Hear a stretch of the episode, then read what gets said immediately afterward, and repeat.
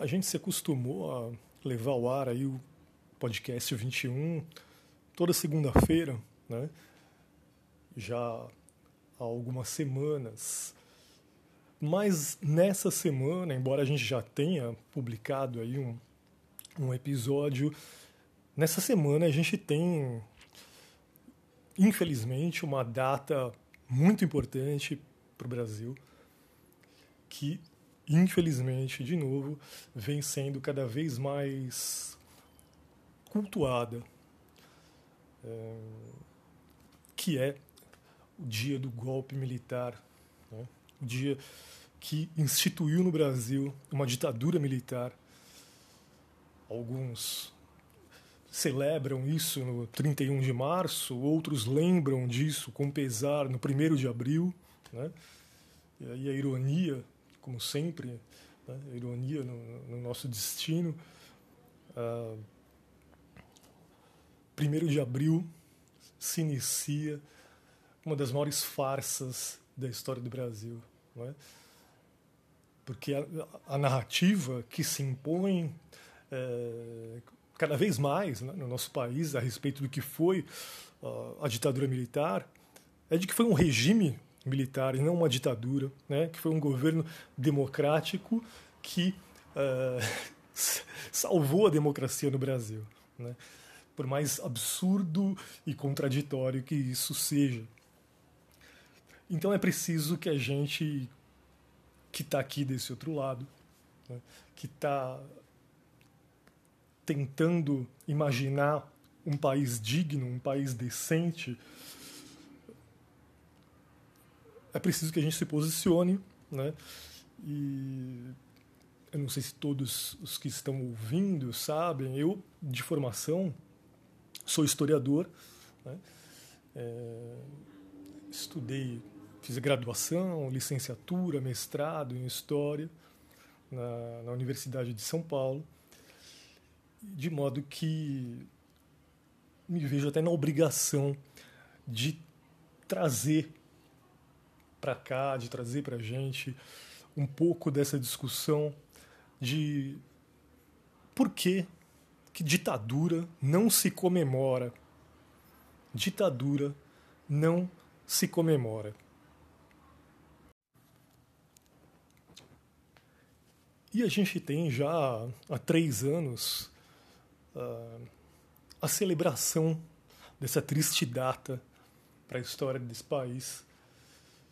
E celebração essa que vem sendo promovida principalmente pelo suposto presidente da República, Jair Bolsonaro, né?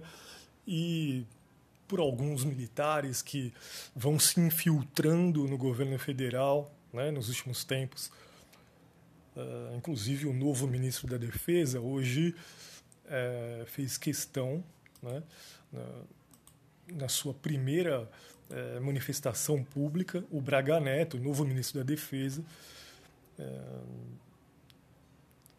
publicou uma declaração né, dizendo que, que o movimento de 31 de março de 1964, quer dizer, não, não houve golpe militar, foi um movimento. Né, o movimento de 31 de março de 1964 deve ser compreendido e celebrado.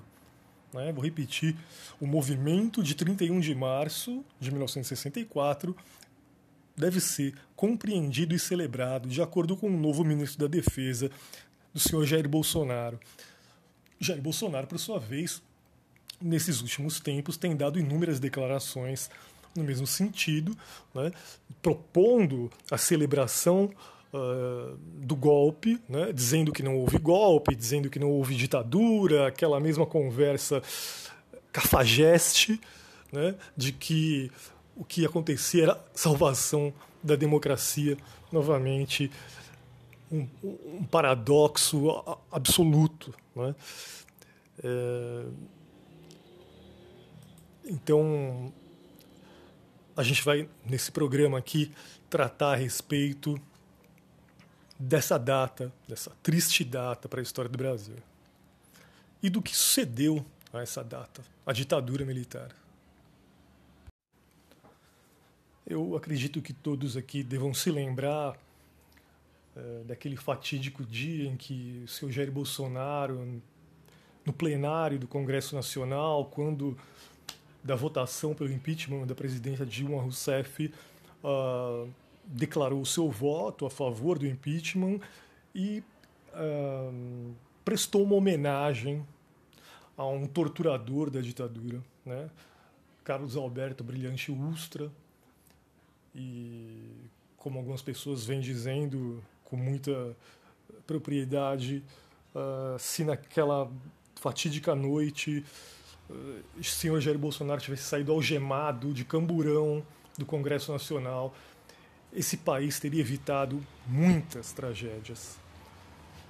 De qualquer forma, uh, essa não foi a única vez que, que Jair Bolsonaro mencionou de forma uh, deplorável né, a, a, memória de Carlos Alberto Brilhante Ustra.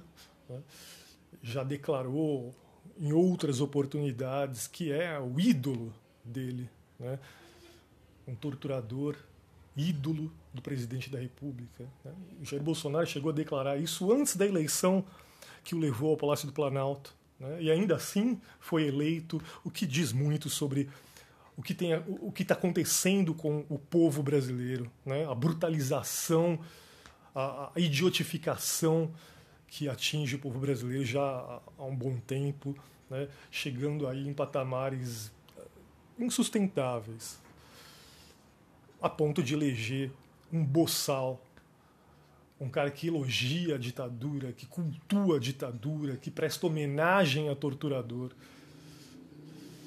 que diz que seus ídolos são Ustra e Pinochet, ditador do Chile, da muito provavelmente pior ditadura que se abateu sobre a América Latina, do Chile, com o general Pinochet. Uh, há um livro, enfim, há uma, uma, literatura muito vasta tratando da, da ditadura militar, mas há um livro em especial do ICOD, Destacamento de Operações de Informação, Centro de Operações de, de Defesa Interna, que mostra alguns documentos uh, de bebês de um ano e oito meses uh, que chegaram a ser torturados com choques e chutes pelos militares. Uh, há muitos documentos que apontam a existência de crianças que nasceram nas prisões, crianças que foram torturadas, que assistiram à prisão e ao assassinato de seus pais, ou que foram exiladas e obrigadas a viver, a viver na, na clandestinidade. Então, uh, um dos mitos né, que se constitui uh, para narrativa que glorifica a ditadura militar é de que só bandido morria, só terrorista morria ou era torturado. Então, uma criança de um, de um ano e oito meses merece ser torturada ou ser morta. Né? Então, há muitos mitos, né? quer dizer, é, mentiras, né? mentiras que foram sendo construídas pela narrativa uh, que vai novamente se tornando hegemônica de defesa da ditadura, né? uh, narrativas todas elas uh, edificadas a partir dessa possibilidade de brutalização, de uh, idiotificação do povo brasileiro, né? e claro de completo desprezo pela educação, né? uma educação cidadã, uma educação humana, né? Cada vez mais isso vai sendo é, sucateado no Brasil e o resultado a gente vai conhecendo. Né? Uh, também há muitos documentários né, sobre, esse, sobre essas questões. Há um especial chamado Atordoado Permaneço Atento, né, que faz menção àquela letra do Chico Buarque. Esse documentário conta a história do jornalista Dermi Azevedo, que foi uh, torturado uh, junto de sua esposa e de seu filho de um ano né, uh, no DEOPS. Uh, Dermi, a esposa dele, Darcy Andosa, foram torturados. Em determinado momento, os policiais pegaram seu filho Carlos Alexandre Azevedo e o colocaram para assistir à tortura de seus pais, né? tortura que seus pais estavam sofrendo na, na, nas mãos dos militares, além de submeterem a criança de um ano a eletrochoques e ser violentamente jogado no chão várias vezes. Esse menino cresceu, desenvolveu fobia social e aos 40 anos de idade, em 2013, ele se suicidou. Isso é um caso. Né? A gente poderia, infelizmente, passar aqui horas mencionando e eh, homenageando eh, essas pessoas que foram mortas. Né? Uma das ferramentas mais deploráveis usadas pelos militares nessas questões de tortura era, sem dúvida nenhuma, o estupro.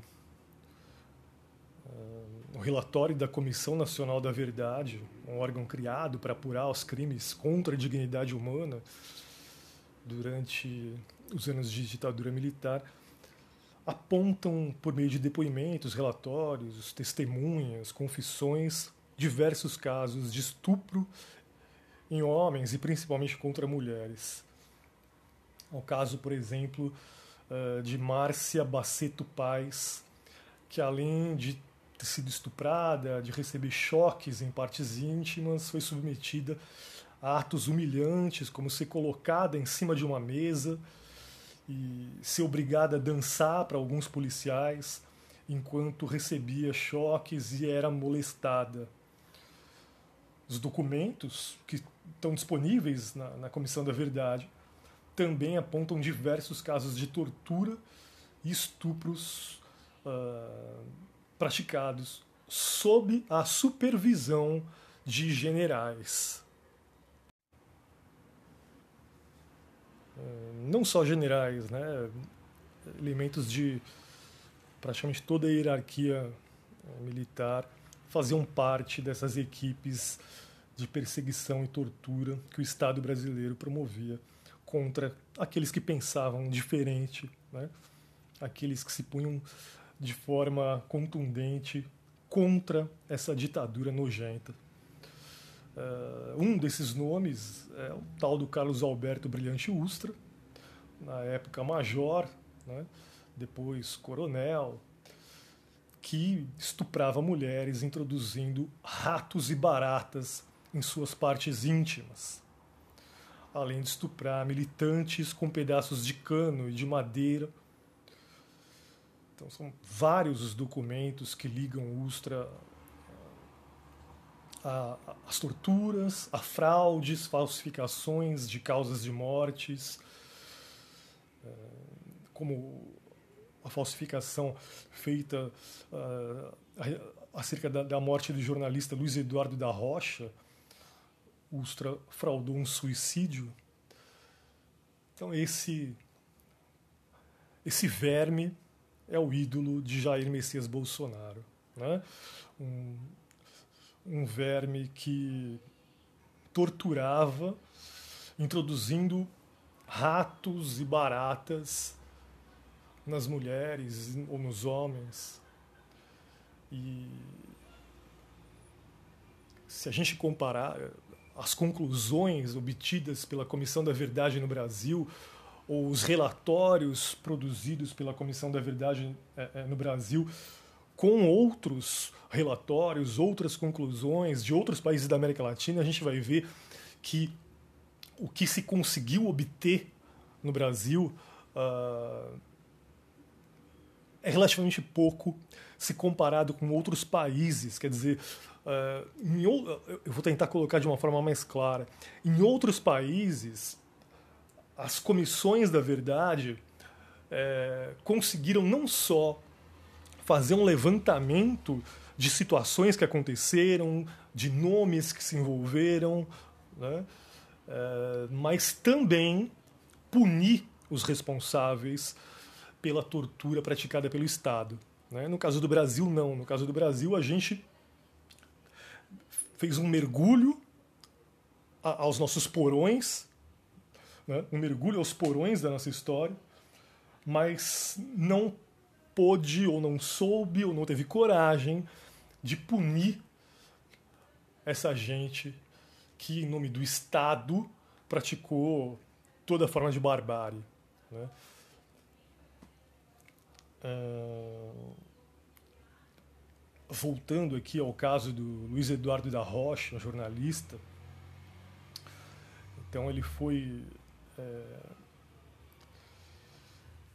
um dos nomes que sofreu né, nas mãos do, do, do Ustra, é, como outras pessoas, dezenas de outras pessoas passaram por situações semelhantes.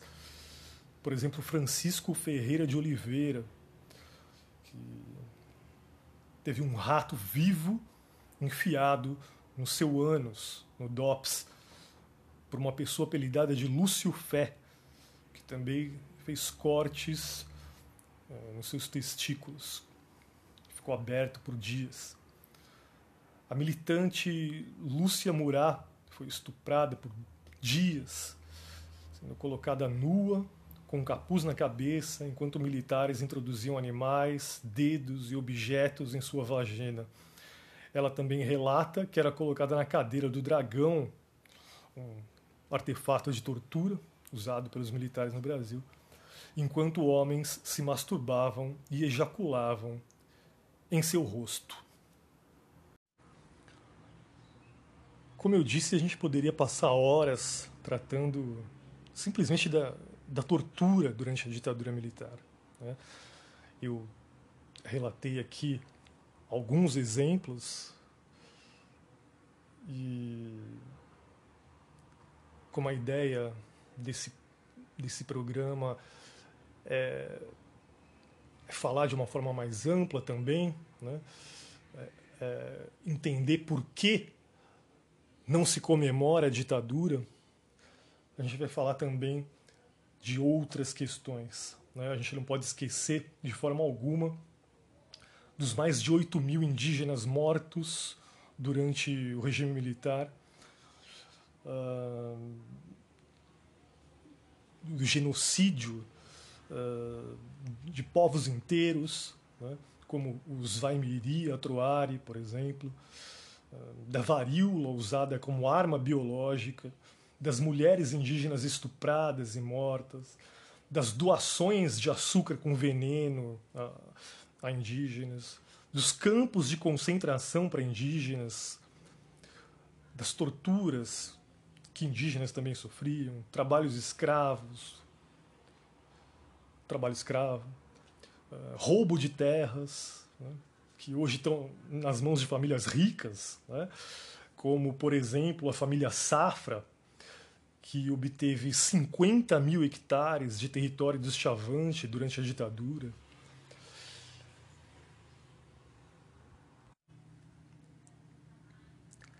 Sem falar nas remoções forçadas, que grupos inteiros eh, foram obrigados a, a seguir eh, e envenenamentos, prisões, emboscadas, eh, tudo sob o argumento de não atrapalhar grandes empreendimentos de infraestrutura e de ocupação, sobretudo da Amazônia. Né? Então, o progresso né? Eh, atrelado à ordem, né? vamos lembrar do lema positivista da nossa bandeira republicana, ordem e progresso, sempre como pretexto para para as maiores canalices da história do Brasil. E é curioso que todos esses casos envolvendo indígenas não constam na Comissão da Verdade no Brasil. Né? Uh, os casos envolvendo os camponeses também não constam né? uh, nas apurações da Comissão da Verdade brasileira. Foram mais de mil casos de trabalhadores rurais assassinados ou desaparecidos por razão ideológica e disputa de terras no campo. Né? Essa disputa que tinha de um lado camponeses pequenos camponeses, né? sem recursos, sem privilégios, sem direitos, sem voz, e de outro lado uh, grupos extremamente poderosos queriam, que queriam ampliar né, a, o seu poder político, econômico, com base numa ampliação fundiária. Né? Entre setembro de 1961, um pouquinho antes da ditadura, e outubro de 1988, foram ao menos 1.196 casos né, de, de mortes de trabalhadores rurais. É, só em função da construção da hidrelétrica de Itaipu, 40 mil pessoas do lado brasileiro foram vítimas de violações de direitos ao serem desalojadas sem receberem um centavo de indenização e sem serem ressarcidas, né, ou reassentadas, ressarcidas de, de qualquer outra maneira ou reassentadas. Uh, inúmeros camponeses da região foram, entre aspas, desaparecidos e a resistência dos atingidos por essa eh, por essa obra foi tratada como guerrilha pela ditadura. Né? Então, se você durante a ditadura militar buscava qualquer direito fundamental que não era oferecido por esses grupos de poder, você era um guerrilheiro, terrorista e deveria ser exterminado. Né? Essa é a lógica. Há uma notícia que saiu uh, em 2014, foi publicada pelo G1 e que muito oportunamente desapareceu. Né? Uh, um assunto que sumiu do noticiário, dos debates públicos, como era de se esperar. Essa notícia dava conta de uma reconstituição que havia sido feita, mostrando como corpos eram incinerados em uma usina, na usina Cambaíba, no município de Campos, durante o período de ditadura militar. O Ministério Público Federal, na época, é, investigou o caso, mas essa notícia, esse assunto simplesmente desapareceu. Então a gente está falando de, de um procedimento que era o procedimento mais extremado do nazismo, que é incinerar corpos. Vou repetir. A ditadura militar não só perseguia opositores, torturava e matava, como fazia o nazismo, mas também adotou práticas que eram próprias do nazismo. Né? A prática mais é, extremada do nazismo, me parece, incinerar corpos. E simplesmente não se fala mais nisso. Outra questão muito importante é a da educação, né? que ajuda a gente a entender uh, essa perseguição ensaiada e muitas vezes efetivada do governo atual contra universidades públicas, contra a figura de determinados professores, educadores, reitores, uh, e que ajuda também a gente a entender a perseguição do bolsonarismo como ideologia à educação, em especial aos educadores de ciências humanas durante a ditadura militar, a gente tem a, a consolidação definitiva do sucateamento do sistema educacional público no Brasil. Uh, o investimento federal em educação antes da ditadura no Brasil correspondia a 12% do PIB. Durante a ditadura, esse investimento cai para 6,5% do PIB. Então, mais um mito desconstruído. Não, porque na época da ditadura a educação funcionava. Eu não sei de onde as pessoas tiram esse tipo de bobagem. Né? Investimento que era de 12% antes da ditadura, 12% do PIB. Durante a ditadura cai para 6,5%, praticamente a metade do investimento. O Brasil, durante a ditadura, passa a ser o país da América Latina com menor percentual de gasto público na educação. O penúltimo colocado nessa lista, na época, era o Haiti, que gastava 11,3% do seu PIB com educação. O Haiti era o penúltimo colocado nessa lista de investimento público em educação na América Latina durante os anos 60, 70, começo dos 80. E o Haiti gastava pouco mais de 11%, enquanto o Brasil gastava pouco mais de 6% do seu PIB com educação. Será que os militares estão preocupados em formar o povo brasileiro? Em formar um povo brasileiro? Além disso, durante a ditadura militar, cai a obrigatoriedade de matrícula de alunos. Né? Os pais não são mais obrigados a matricular os alunos, os filhos em, escolas. Uh, há uma expansão da rede particular. Né? Uh, há grandes empresários da educação que vão se aliando ao governo federal durante a ditadura militar e obtendo uma série de benesses, uma série de privilégios e de concessões, e aí se instala, de uma vez por todas, a desigualdade né, em função da precarização da rede pública de ensino no Brasil. Durante a ditadura militar, o foco da educação brasileira era, como hoje, meramente formar mão de obra né? não interessava, como não interessa hoje, a formação de cidadãos, de gente pensante. Né? A gente tem declarações aí dos últimos ministros da educação durante o atual governo brasileiro nesse mesmo sentido, né? de que não tem que formar é, gente que sabe a pensar, né? declarações que, que se tivessem num, num romance é, do, do Garcia Marques, é, a gente daria risada, né? Mas na realidade constitui uh, não a nossa comédia, mas a nossa tragédia. Né? E a, a, educação tinha ali alguns. A educação da, durante a ditadura fazia uso aí de alguns artifícios bastante efetivos para difundir os ideais do regime, né? Instituiu aí matérias como o SPB, Organização Social e Política Brasileira, e EMC, Educação Moral e Cívica, né? Uh, além da vigilância ostensiva nas salas de aula. Né? Ainda sobre educação. Na década de 1970, a média de tempo na escola era de 2,6 anos para os homens e de 2,2 anos para as mulheres. Nesse período, quatro em cada dez brasileiros eram analfabetos. É desse país que essa gente tem saudade? É disso que a gente tem que ter saudade?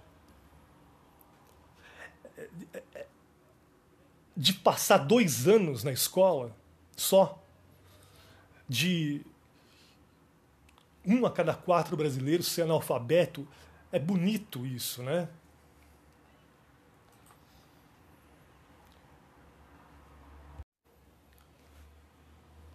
Há uma série de outros mitos que tentam sustentar essa saudade da ditadura né?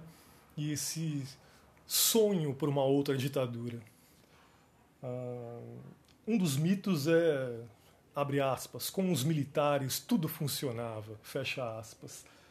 Mas se a gente for fazer uma, uma pesquisa mais a fundo, mesmo sob censura, mesmo sob censura da ditadura militar, apareciam de vez em quando algumas notícias dando conta de desabastecimento.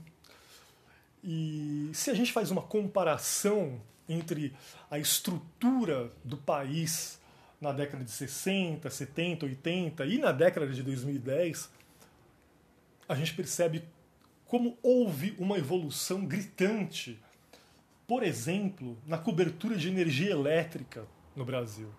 Se a gente pega um mapa uh, do IBGE que, que demonstra ali essa evolução da cobertura de energia elétrica no Brasil de 1980 a 2010, a gente vai ver que, para a ditadura militar, ou só era Brasil o sul-sudeste,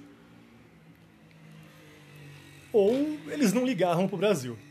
Né? Porque a cobertura de energia elétrica, e energia elétrica na civilização que a gente vive é fundamental. Né? Como que você vai ter, por exemplo, geladeira sem energia elétrica? Como que você vai ter, portanto, proteína para se alimentar sem geladeira e sem energia elétrica? Né? Enfim, como que você vai é, é, inserir uma população numa sociedade de consumo sem energia elétrica? Né?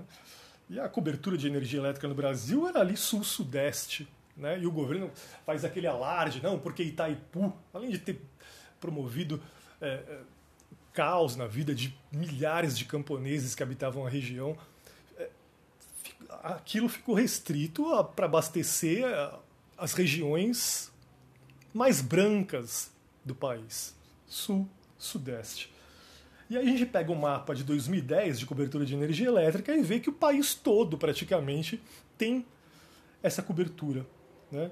O percentual de domicílios com acesso à energia elétrica cresceu brutalmente né? depois que acabou a ditadura. Ou seja, democracia é sinônimo de direitos de direitos que devem ser considerados básicos. E a ditadura não garante a efetivação, a realização de direito algum. Há um outro assunto muito pouco comentado a respeito da ditadura militar, que é a seca do Nordeste, uma das grandes secas do Nordeste. Né? Uma das piores secas da história do Nordeste aconteceu no final dos anos 70, começo dos 80, mais precisamente entre 1979 e 1983. Uh, nesse momento, pelo menos, pelo menos 700 mil pessoas morreram nessa seca do Nordeste, a maioria crianças, e o que o governo brasileiro fez por essa gente? Fica a pergunta. O que, que o governo brasileiro fez para evitar essa seca? O que o governo brasileiro fez para combater a seca? O que o governo brasileiro fez para evitar essa quantidade inimaginável de mortos? Fica a pergunta. Né? E fica a reflexão. Uh, o que é a vida para o militar? Né? A gente tem, em meio à pandemia de Covid-19, quase metade do número de mortos na seca do Nordeste de 79 até 83. Né? Lá nessa seca morreram pelo menos 700 mil pessoas. Agora a gente já tem, com um pouco mais de um ano de pandemia, praticamente metade desse número de mortos. E qual é a posição dos militares em relação a isso? Além de risadinha, de piadinha.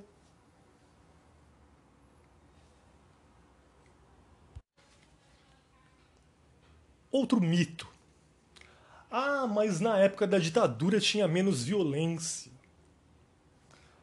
Ah, em 1960, 1960, quatro anos antes do golpe militar, a cidade de São Paulo né, querendo ou não, a maior, ali o centro da maior metrópole do país, a cidade de São Paulo registrou, na ocasião, 5,7 homicídios por 100 mil habitantes. Isso em 1960. Em 1968, com quatro anos já de ditadura, essa taxa saltou para 10,4 por 100 mil habitantes, ou seja, praticamente dobrou durante a ditadura pela primeira vez, havia atingido um nível considerado epidêmico a taxa de homicídios na história do Brasil. Em 1984, finalzinho da, da ditadura, último ano da ditadura, esse índice de homicídios em São Paulo havia alcançado 37,9 por 100 mil habitantes. Mais alto do que a média nacional em praticamente todos os anos a partir uh, da década de 1990, década de 2000. Ou seja, essa, essa coisa de que havia menos violência A outra mentira. O que havia era mais repressão. Mais repressão não é sinônimo de mais paz ou de menos violência no mundo real. No mundo real não é assim que funciona. Bom, a gente falou agora há pouco que a vida, a vida, não é exatamente algo que preocupe muito os militares no Brasil. Pelo menos no Brasil. Em 1968, o índice de mortalidade infantil era de 89,62 para cada mil nascidos, considerando apenas as capitais do, do, do Brasil. Em 2016, esse índice era de 14 por mil. Ditadura, 88 por mil. 2016, 14 por mil. 72% dos que morriam no Brasil em 1968 tinham menos de 50 anos. 72% dos que morriam no Brasil tinham menos de 50 anos. Também no final dos anos 60, ah, a população de 47% dos municípios brasileiros tinha uma expectativa de vida inferior a 50 anos de idade. Hoje, a expectativa de vida no Brasil chega a 75 anos e meio na média nacional. Em 1979, reta final da ditadura, a ditadura já vinha produzindo a tragédia cotidiana do Brasil há mais de uma década. Morriam 52 crianças por hora no Brasil. A desnutrição foi responsável nesse mesmo ano por 52% dos óbitos entre crianças de até 5 anos de idade. Em 1984, no finalzinho da ditadura, o país tinha milhões de menores carentes abandonados pelas ruas. Uh, agora há pouco eu, mencionei a Comissão da Verdade do Brasil, né, no seu relatório final, com as conclusões sobre a repressão e tortura durante o regime militar. E, em linhas gerais, o que, que a gente tem? Né? Uh, ah, 377 agentes responsáveis pela repressão, que não foram punidos, simplesmente é um levantamento estatístico, é só, são só números, porque eles não uh, implicaram em nenhuma medida concreta. 434 é, mortos e desaparecidos, que não computam indígenas e camponeses, e é, 6.591 militares que a própria ditadura perseguiu, quer dizer, militares que não eram alinhados à extrema-direita e que foram perseguidos pelos militares que detinham o poder, né, os militares de extrema-direita. Uma outra informação importante, informação oficial, Uh, desses 434 mortos e desaparecidos, que não computam indígenas nem camponeses, 210 desaparecidos, 191 mortos e apenas 33 corpos localizados. Agora, se formos falar em torturados, em torturado, né, o, que a, o que a Comissão da Verdade apurou, no total a ditadura militar torturou fisicamente 20 mil pessoas. Ah, mas pelo menos a economia funcionava. Mais um mito. O chamado milagre econômico brasileiro, ou simplesmente milagre brasileiro, foi mais uma farsa montada pela ditadura. O que, que aconteceu? Esse regime político extremamente autoritário, em favor do grande capital, garantiu logo nos primeiros anos de ditadura, a entrada de recursos financeiros que haviam sido barrados no governo de João Goulart, que era, dentro daquele contexto de Guerra Fria, esquerdista. Né?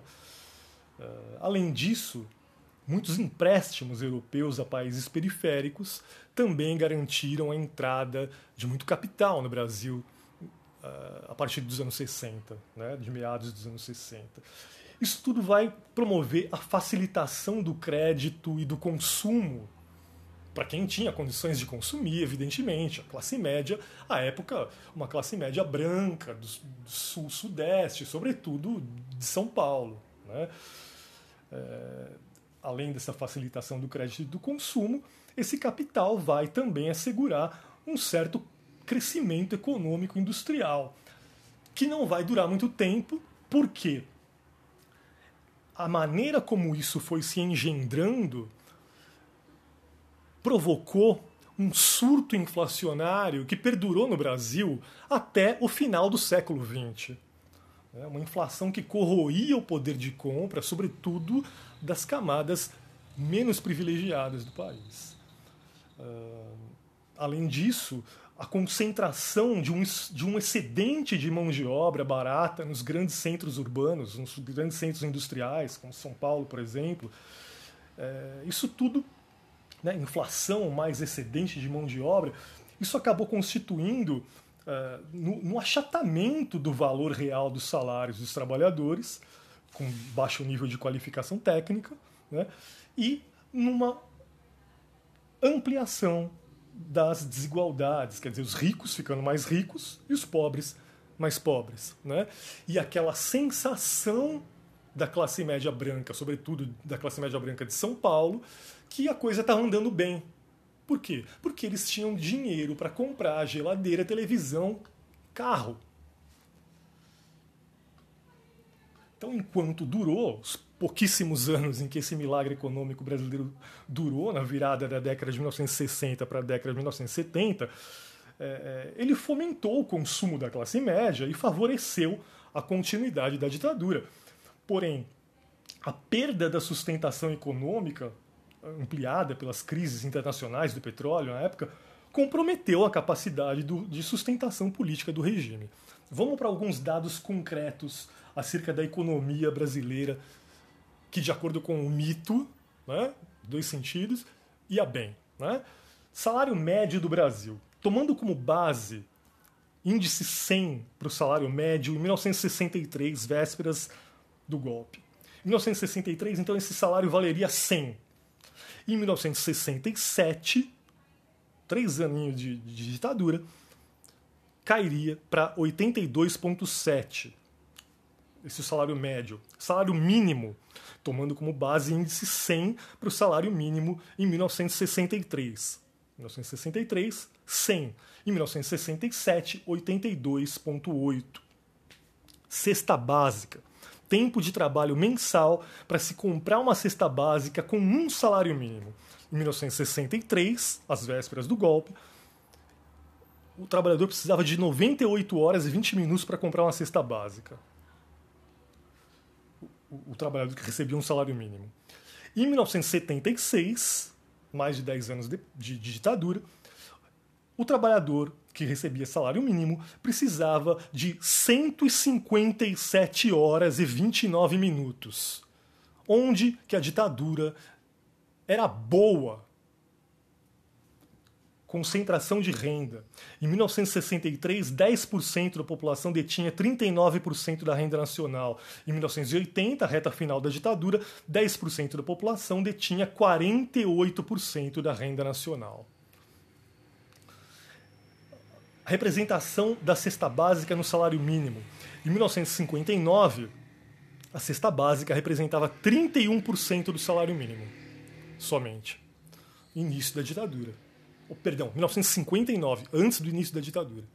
1959, a cesta básica representava 31% apenas do, do, do salário mínimo.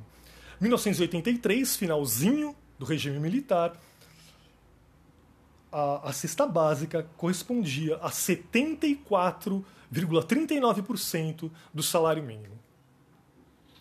Então, poder de compra do trabalhador estava absolutamente corroído pela inflação e pelo desastre que foi a gestão econômica do país durante os anos de chumbo. mais números, mais dados concretos acerca da economia durante a ditadura militar. Histórico da inflação no período da ditadura militar. Em 1966, começo da ditadura, a inflação no Brasil era de 39,1% ao ano.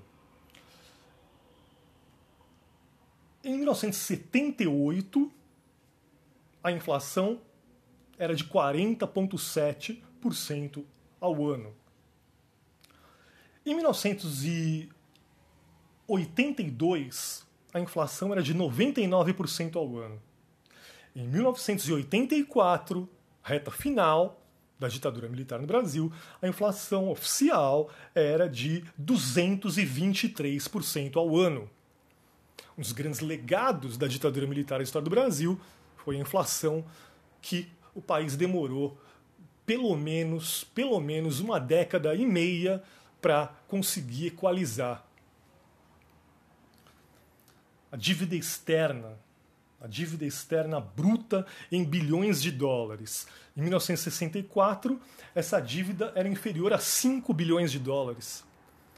Em 1900 e no final da década de 1970, no final dessa década, a dívida já se encaminhava para casa dos 60 bilhões. No final da ditadura, em 1984, a dívida externa bruta brasileira já tinha superado os 100 bilhões de dólares. Mas a economia ia bem. É? é mais ou menos como hoje em dia. Né?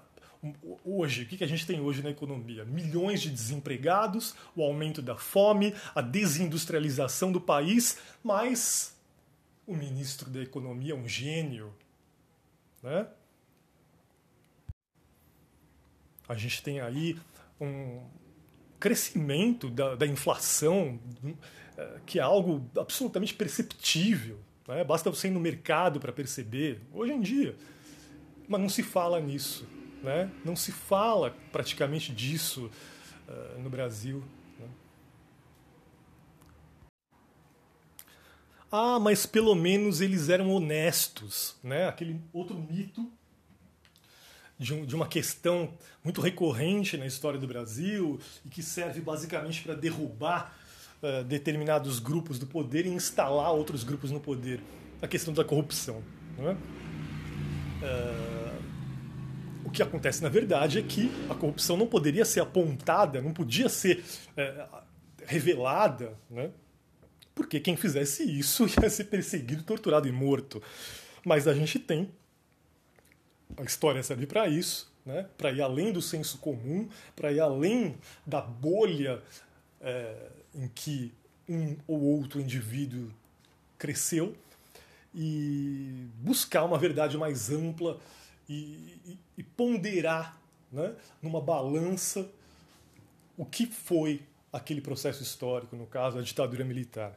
Então a gente tem muitos casos de corrupção, desvio de muito dinheiro, né? essa, essa confusão do público com o privado, isso se consolida durante a ditadura militar. Há documentos é, é, nos Estados Unidos, na Inglaterra, não só no Brasil, dando conta é, desses procedimentos.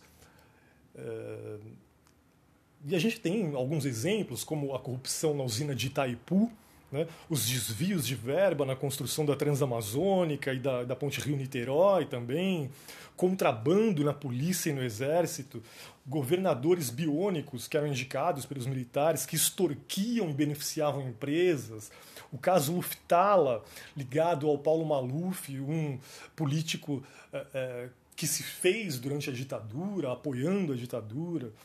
Uh, políticos do governo que beneficiavam empreiteiras, como por exemplo a Camargo Correia, as comissões da General Electric, uh, o caso KPM, o dossiê Balgarten, o caso da Coroa Brastel, uh, a empresa eh, privada de crédito imobiliário chamada Delfim, beneficiada pelo governo para abater sua dívida. Então, muitos casos de corrupção devidamente abafados na época, mas que a história vai tratando de resgatar. há, nesse sentido, inclusive, relatos históricos que apontam que, o, que, que Caixa 2 abastecia o golpe militar de 64. Né? Ah, o ex-governador paulista, Paulo Egídio Martins, também um governador biônico, né? Ah, diretamente ligado e alinhado à ditadura militar, ah, ele, ele afirmou para a Comissão da Verdade da Câmara Municipal de São Paulo uh, que ninguém doava dinheiro de lucro. Né? Uh, o valor provinha de caixa 2 das empresas. Né? Então, as, as grandes empresas, os grandes empresários, sobretudo de São Paulo, pegavam a parte do seu caixa 2 para bancar uh, não só situações ilícitas durante o governo militar, mas para bancar o golpe, a articulação, organização, estruturação do golpe de 1964. E para a gente finalizar esse programa, essa discussão, mais do que o programa, a discussão extremamente necessária, ou a exposição extremamente necessária exposição de fatos extremamente importante. Uh, a gente pode e deve lembrar dos legados da ditadura militar à mentalidade brasileira. Né? O que, que a ditadura militar fez com esse país depois que ela foi desinstalada? Né? Um reforço ao autoritarismo, uh, um, uma alienação né, que vai ganhar uma nova, é, é, um novo fôlego, um esvaziamento, portanto, da consciência política, um aprofundamento da brutalização do brasileiro, a partir do momento em que a consciência política se esvazia e que a educação vai se tornando algo que deve ser jogado na lata do lixo. Então, é muito triste ver que hoje tem tanta gente que acha que o Brasil é, é a sua família branca de São Paulo, né? ou que prefere acreditar em mitos do que na verdade. Ditadura não se comemora. Jamais